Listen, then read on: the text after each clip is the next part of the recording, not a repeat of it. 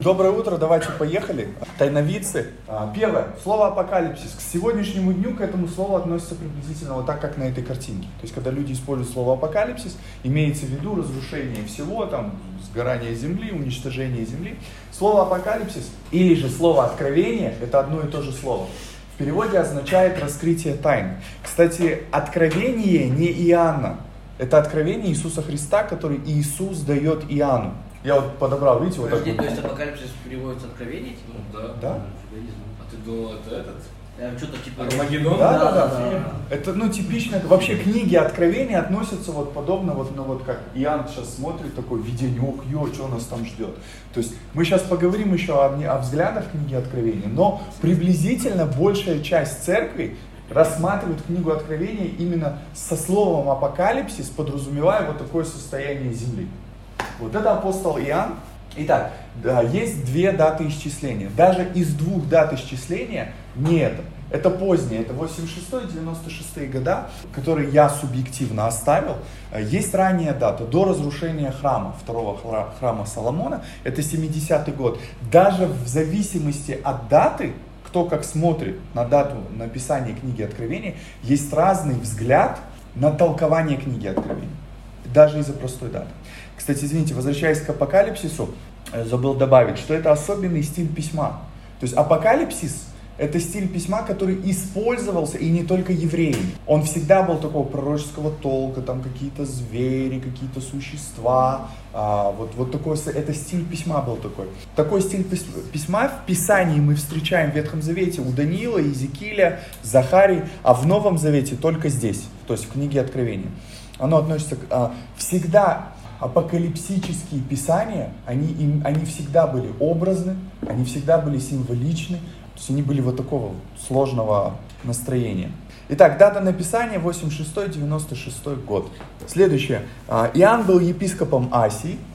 А, Как помните, что он был также э, епископом церкви Эфеса, потому что она находится в Асии, где пастором был Тимофей, где предположительно даже была мама Мария. То есть под пасторством Тимофея. Это было достаточно интересно. И, я, еще епископ у него был Иоанн. Поэтому Павел ему говорит, ты там держись, Тимоша, держись там, пусть юностью твоей никто не пренебрегает. А Тимофею не было 15-16 лет, ему было минимум, а, я думаю, 25-30. Это не был под- ну, подросток. Итак, он был епископ Асии. Он видит серию видений. Обычно мы, когда читаем книгу Откровения, нам кажется, что он просто вот начал один раз смотреть, все, и досматривал фильм до конца. Вот. Но там даже видно, что у него были такие промежутки. Об этих промежутках нам вообще ничего не известно. Мы не знаем даже разрыв между этими видениями, а, его состояние. Мы просто читаем целиком сразу свиток. Он находился в ссылке на острове Патмос. В зависимости от даты исчисления есть предположение, к которому я не склоняюсь, о том, что если это было до разрушения храма, а, апостол Иоанн писал, то он был не в ссылке на острове Патмос, он был там, его он был послан туда проповедовать Евангелие. Кстати, а, про что очень часто люди забывают, когда читают книгу Откровения, людям кажется, что вот церкви Асии это все церкви, которые существовали на планете. Но мы знаем даже, что а, даже если мы возьмем ранний период до разрушения храма, то уже существовала церковь в Риме, была куча церквей.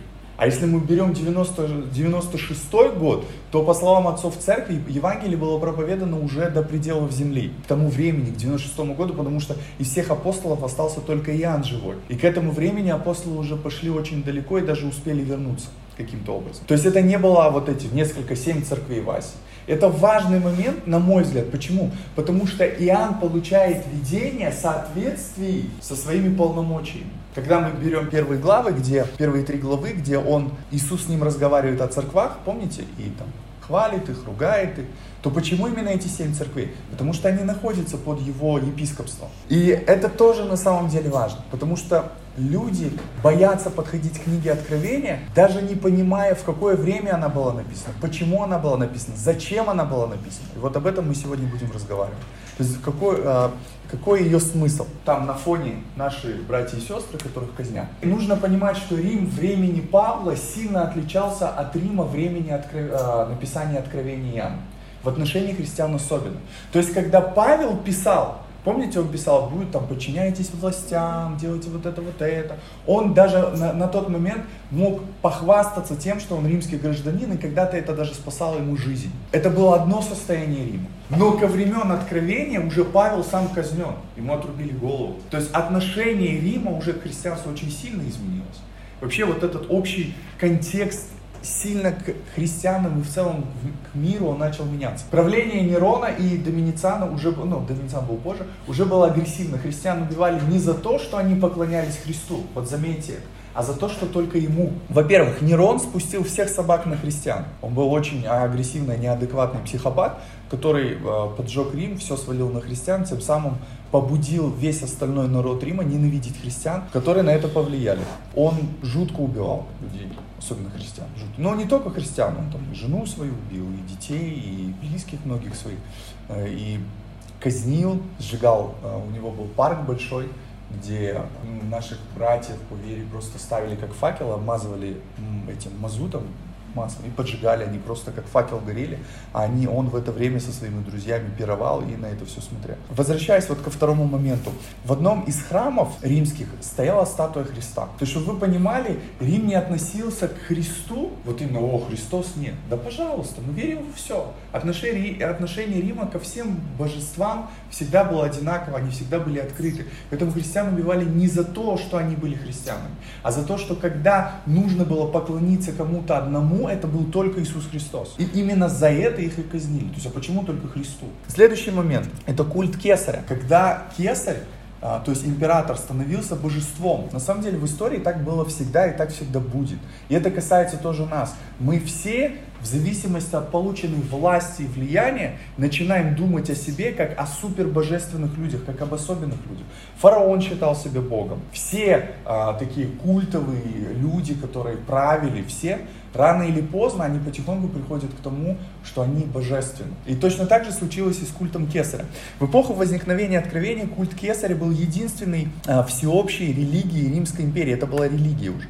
И христиан преследовали и казнили именно за отказ выполнять ее требования. Что это было за требование? Каждый человек должен был один раз в год являться перед а, местной администрацией и выжигать щепотку благовоний божественному императору и возглашать Кесарь Господь. Сделав это, человек мог идти и поклоняться любому другому богу или богине, всем было все равно. Если такое поклонение не нарушало правил приличия и порядок, а у Рима было свое понятие приличия, то он обязательно должен был исполнить эту церемонию поклонения императору. Приди, сделай жертвоприношение, скажи Кесарь Господь, и ты свободен. Все это на уровне государства. Но, естественно, христиане многие от этого отказывались, и за это они и попадали под, немил, под немилость империи. Итак, основной лейтмотив книги Откровения – это укрепление в вере в самые тяжелые времена.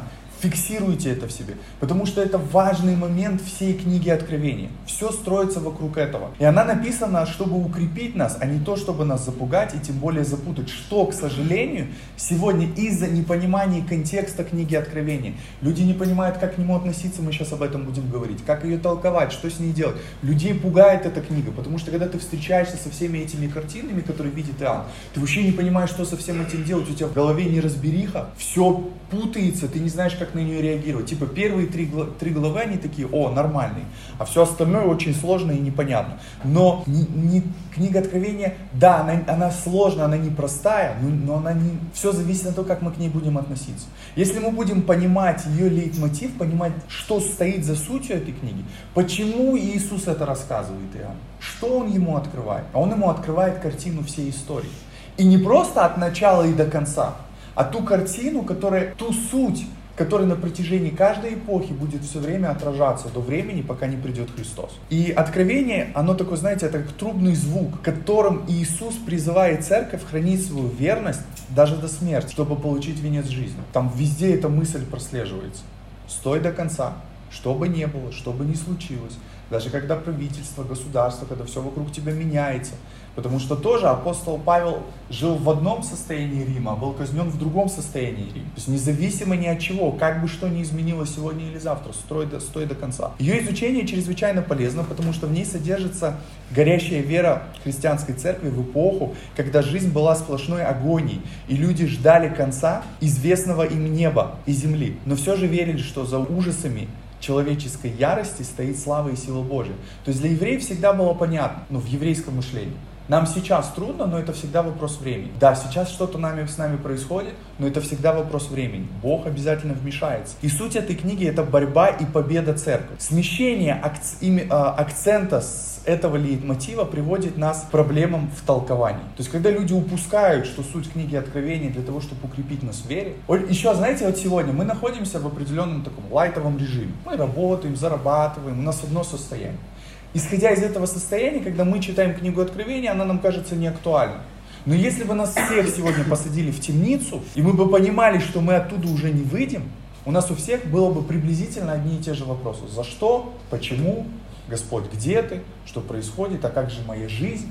И вот в таком состоянии читать книгу Откровения, мы будем по-другому на нее смотреть. Мы будем видеть вот этого Христа, который говорит, не переживай, да, с тобой что-то может произойти, но я рядом. И сейчас, после того, что что-то произойдет, ты будешь рядом со мной. Вот этот короткий промежуток времени, останься, останься мне верным. Тебя будет смущать, но держись, пусть тебя не смущает то, что происходит. Это только лишь вопрос времени. Понимаете, все зависит от нашего состояния. Если мы едем на Бентли, книга Откровения нам не очень понятна. Понимаете? А если нас посадили за то, что мы, ну, посадили в тюрьму на пожизненный срок, приговорили к смертной казни, то книга Откровения для нас будет иметь совершенно другой окрас. И так со многими книгами Библии. Поэтому, когда мы читаем ее в разных состояниях, в разные периоды жизни, она нам по-разному открывается. Это не она разная, это мы разные. У нас изменились вопросы, у нас изм... что-то изменилось вокруг нашей жизни, и мы начинаем Библию видеть по-другому. Четыре взгляда, это общие четыре взгляда, которые есть у всех людей, у всех толкователей этой книги. Первое, что все, что написано в книге Откровения, относится только к последнему времени. Под последним временем подразумевается именно наше последнее время. Вот типа мы живем, вот мы в последнем времени. Я вам скажу, что на протяжении всей истории каждое поколение говорило о том, что оно последнее время и видело то, что говорится в Откровении, сопоставляли это со своей жизнью, у них все время, все время сходилось. Мы следующий, в следующую среду я вам буду показывать интересную такую, не статистику, а показывать интересных людей, которые в разные эпохи говорили о пришествии Христа, о том, что они живут в последнее время, и всегда их аргументы очень хорошо сходились с их эпохой, в которой они жили. Вот очень часто люди игнорируют этот момент. Люди, которые считают, что книга Откровения относится вот только к последнему времени, игнорируют историю, которая происходила 2000 лет назад. Второй подход. Смотрите, исходя из этих четырех подходов, люди толкуют книгу Откровения. И какое бы вы, какое бы вы толкование ни взяли, какое бы видение, понимание человека, если вы будете знать сейчас вот несколько этапов, которые мы будем проходить, от них отталкиваться, вы будете понимать, как этот человек смотрит на книгу Откровений. Следующий момент, что все, что было написано в книге Откровений, было актуально только для первых веков. Все, о чем там сказано, произошло в первых трех веках максимум. Во-первых, все это произошло, а, во-вторых, это было актуально и понятно первой церкви, и для нас это оставлено просто как история поддерживающая. А третий момент, что все, что написано в книге Откровения, это про 15, ну, средние века и римскую церковь. Все все крутится вокруг этого. Папа римский, католики, как раз реформация Лютера, папа, папа антихрист. И как раз таки состояние католической церкви того времени, вот почему оно и называется в истории века темные века века невежества, века, когда творили ужасные вещи, и делала это церковь христианская. И поэтому все, что вы прочитаете в книге Откровения, по аргументам этой позиции толкователя относится к этому времени. Четвертый момент. Все, что написано в книге Откровения, это просто аллегория для впечатления. То есть это не пророческие слова, а все несет нравственный смысл, только нравственный. И все эти картины, которые как бы видит Иоанн, они для усиления впечатлений с целью поразить читателя. Люди, которые придерживаются этого взгляда э, на книгу Откровения, считают, что они говорят о том, что ну просто Иоанн так специально написал, для того, чтобы мы такие, вау, вот такой, типа, ух ты, ничего себе. Вот. То есть это четыре взгляда. А как вы думаете, какой правильный? Мы со временем будем больше, э, больше говорить о том, что то за понятие, которое мы часто используем, как греческое мышление, еврейское мышление. Вот греческое мышление, оно мыслит так, правильный только один вариант. То есть если мы вдвоем разговариваем и о чем-то диспутируем, то либо я прав, либо ты прав. Но в еврейском мышлении так не было. Они понимали, что мы право можем, мы вдвоем можем быть правы, и вдвоем может быть неправы. И точно так же здесь, на мой мой субъективный взгляд, правильно все четыре варианта. Разве мы можем отрицать, что все, что написано в книге Откровения, относится к последнему времени? Нет, не можем. Разве мы можем сказать, что а, книга Откровения была, не, а, была не актуальна для первых веков. Да очень актуальна. Она их поддерживала, она их укрепляла в вере. Они понимали даже те образы и события, которые происходили. Для них книга Откровения во многом была больше, намного понятна, чем она понятна нам. Мы не можем это отрицать. Разве мы можем отрицать, что она не касалась средние века и того, что происходило в церкви? Все, конечно, можем. Разве мы можем э, сказать, что она не впечатляет нас? Не может. То есть, на мой субъективный взгляд, все четыре взгляда правильные. Проблема заключается, и все толкования проблемные заключаются именно из-за того, что кто-то начинает сказать, нет, правильно только вот это. Поэтому разность толкований книги Откровений из-за того, что изначально на нее разные взгляды. Следующий момент. Четыре сложности. Все, что мы читаем в книге Откровения, нужно воспринимать буквально. То есть люди, которые толкуют книгу Откровения определенным образом, и они приходят к определенным выводам, вначале говорят, все, что вы там читаете, нужно воспринимать буквально. И мы такие, в смысле буквально? Ну, то есть там вот, там, вот саранча, которая там... А? Лес головы человека. Да, да, вот. Ну, мы не знаем как, но нужно воспринимать. И они же также есть а, ультраконсервативные в этом вопросе, есть более умеренные. Есть те, которые говорят, что, ну да, есть моменты, которые нужно воспринимать образно, но в большинстве случаев книгу Откровения нужно воспринимать буквально. А, след, следующая сложность. То есть это реально сложно. То как ее воспринимать? Буквально или образно? А, следующий момент, что все только аллегорично. То есть все только образно. Все, о чем говорил Иоанн, это только образы. Там нет буквального смысла. А, это все нужно интерпретировать. Следующий момент. Все события, которые связаны в книге Откровения, последовательно. То есть есть хронология. Начало, события, развитие, развитие и конец. Это тоже подход, это тоже взгляд книги Откровения.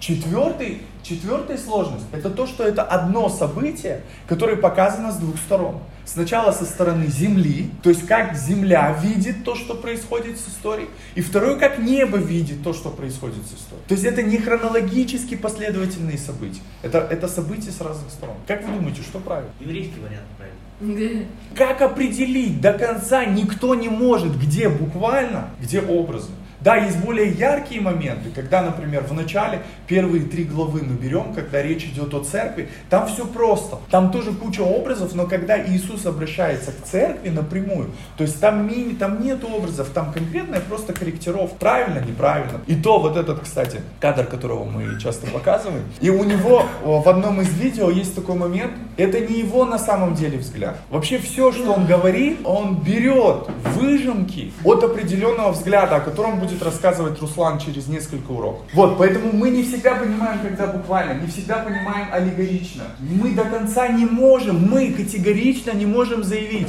либо последовательно, либо непоследовательно. И это, это сложность, это нужно учитывать. И это то, что люди отказываются учитывать. Они просто говорят, нет, только так или нет, только так. Из-за этого столько толкований. Следующий момент. Это пророческая сложность этой книги. Первое. Пророческое слово может иметь значение для разных времен. А, у меня здесь несколько ссылок. Мы не будем их открывать, я вам так скажу. Например, несколько. Просто напомню. Помните, евангелист Матфей а, в начале своего Евангелия говорит, что как сына своего ты призвал из Египта. И он говорит, что это слово, что это пророчество об Иисусе. Если вы, ну, потом захотите, подойдите, я вам покажу проверите, это интересно. Там не, ну, буквально там об Иисусе не говорится. Там говорится о израильском народе, который Бог вывел из Египта, то есть призвал из Египта. Но евангелист Матфей относит это событие к рождению Иисуса Христа и к тому, что он был э, спасен отцом физическим, когда Иосиф был направлен в Египет и потом уже оттуда вернулся. И там есть несколько таких интересных ссылок. Или, например, Бытие 3.15, когда то, что змей будет жалить тебя в пету, ты будешь поражать его в голову. Мы все такие, ну это же относится, это же пророчество об Иисусе Христе. Вот это пророческая сложность. То, что, то, что Бог в этот момент говорил Еве, и это касалось Евы, в истории это же слово касается Иисуса Христа. И это всегда пророческая сложность. И это сложность понимания книги Откровений. Потому что как это во времени будет происходить. Потому что это слово может касаться несколько времен одинаково. Оно, могло, оно касалось и первого века и было актуально, и второго, и третьего, и четвертого, и так до 2020, какой у нас год? 21 И оно будет касаться так все время. То есть вот это пророческое слово, вот эта суть книги Откровения, она будет всегда актуальна для всего времени, потому что это его слово. Следующий момент. А, пророческое слово может иметь разные временные границы. А, это то, о чем Дмитров зацепил, в, помните, в прошлый раз. Я вам еще один такой момент покажу. Он более четкий, более, более ясный. Помните, когда Иисус а, в начале своего служения входит в синагогу, ему подаются в храм, или в синагогу, или в храм, не помню. Ему подают свиток, и он начинает из него читать, и читает из него Исаию. Помните этот момент? И он говорит, Дух Господа Бога на мне, для того, чтобы я проповедовал, ну и говорит, говорит, и потом говорит, проповедовал лето Господь и останавливается. Что он читает? Он читает Исаию. Исаия 61 главу, это 1-2 стих. Но в Исаии на проповедовать лето Господне не останавливается слово. Там дальше сказано, что день мщения Господа. Но Иисус, придя в свое время, ставит на этот период точку. И продолжение пророческого слова Исаии произойдет, когда Иисус придет второй раз.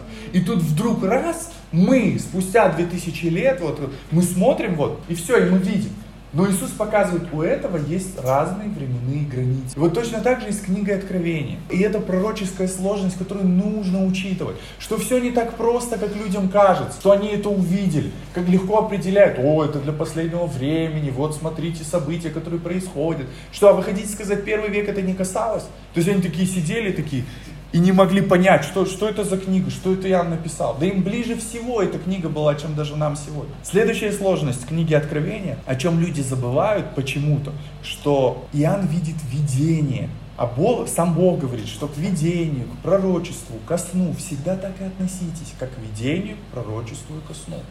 То есть люди как бы для людей им кажется, что Иоанн видит как будто не видение, а просто Иисус посадил его и говорит, так, смотри, сейчас что будет, короче. В, в этом году будет вот это, в том году будет вот это. В книге Откровения нет ни одной даты. Вообще дат в Библии вот в этом плане нету. Следующая пророческая сложность. То, что цифры, все абсолютно цифры в книге Откровения символичны и не всегда однозначны. В целом образы могут нести смысловую нагрузку, а не буквальный образ.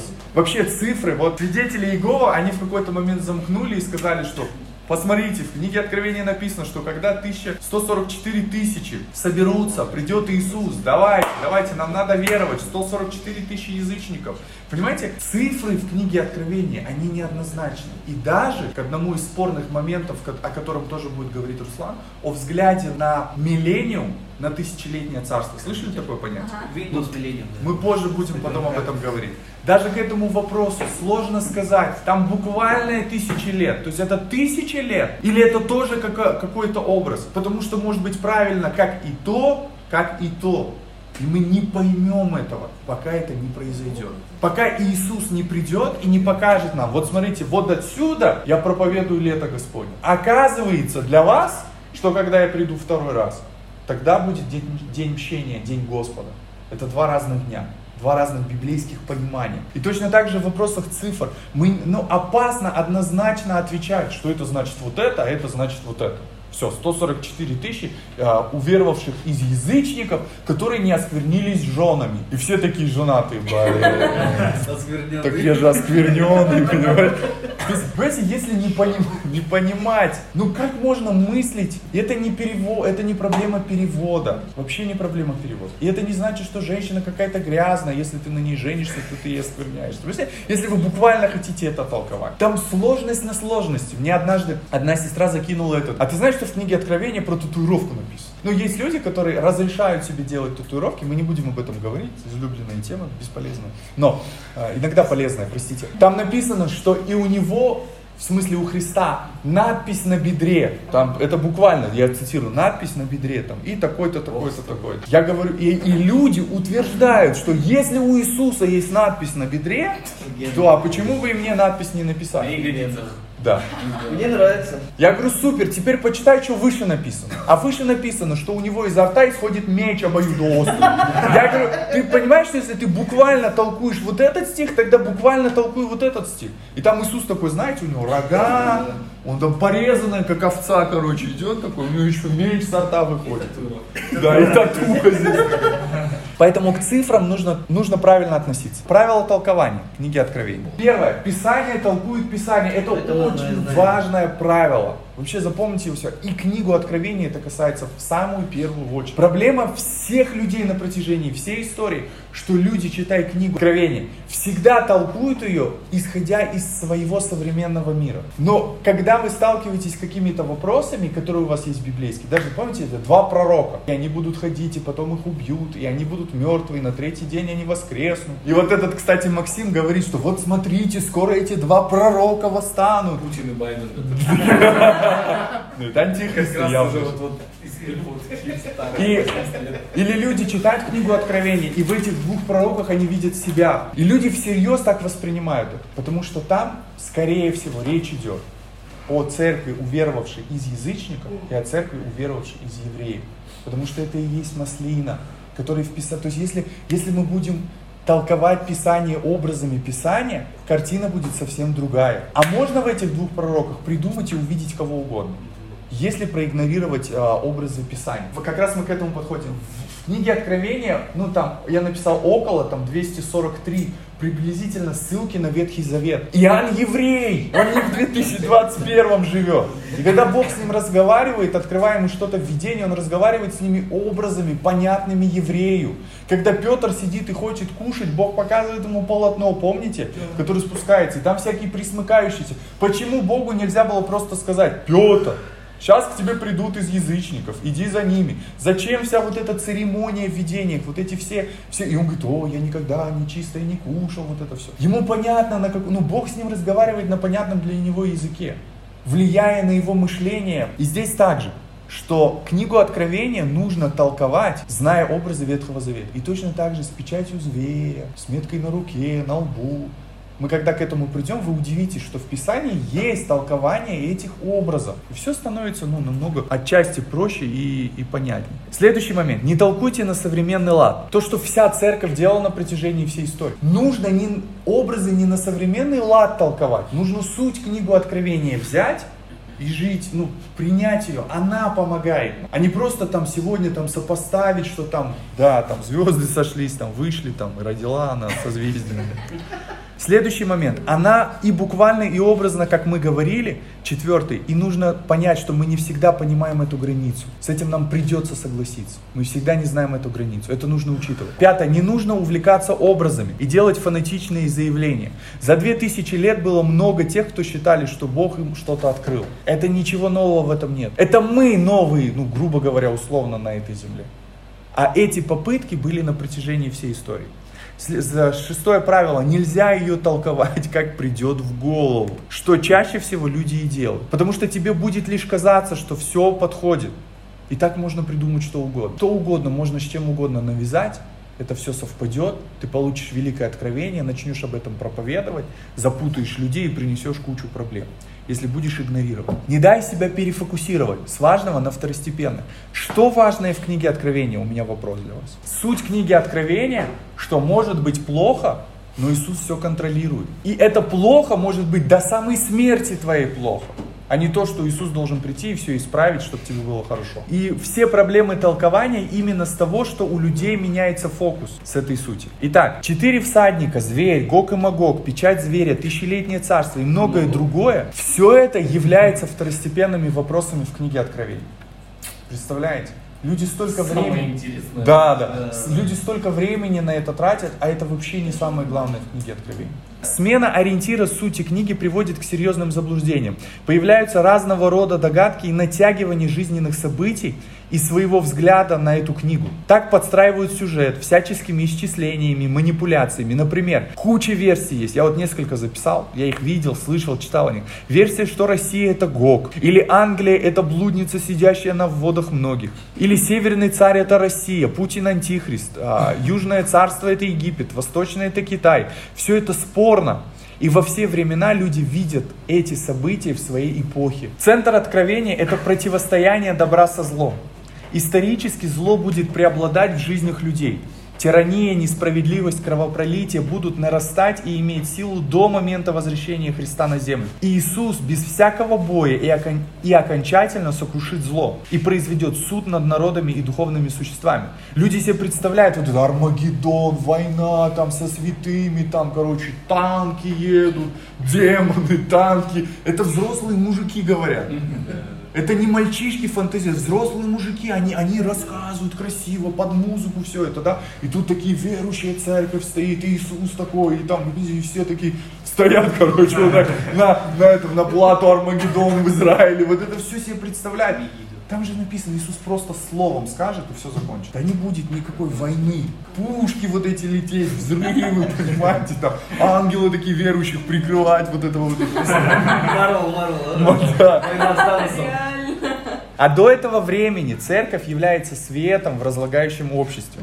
Церковь является телом Христа, которое оставлено на земле творить Его правду и приносить Его царство до Его прихода. Что центр откровения это противостояние добра со злом. Но Христос, когда придет, одним словом все победит. Там не будет войны какой-то нам особенной. Хотя даже если и будет, да какая разница, суть-то не в этом. Независимо от того, что значит четыре всадника. Истинная церковь будет гонима и уничтожаема, но не уничтожена на протяжении всего исторического времени. Иисус в своем откровении предупреждает нас и побуждает твердо стоять в вере, даже под угрозой смерти, обещая нам воскресение и вечную жизнь с Ним. Это один из фундаментов основания веры. Всегда было, всегда будет что будет воскресение тела. Это не просто сказка какая-то, это, это центр веры наш. И обещает нам жизнь с Ним, что Он вмешается в ход в истории и произведет справедливый суд. И там на картинке точно так же мы видим львы, христиане, вот э, распятые христиане, Просто львов выпускали, их терзали, на части разрывали.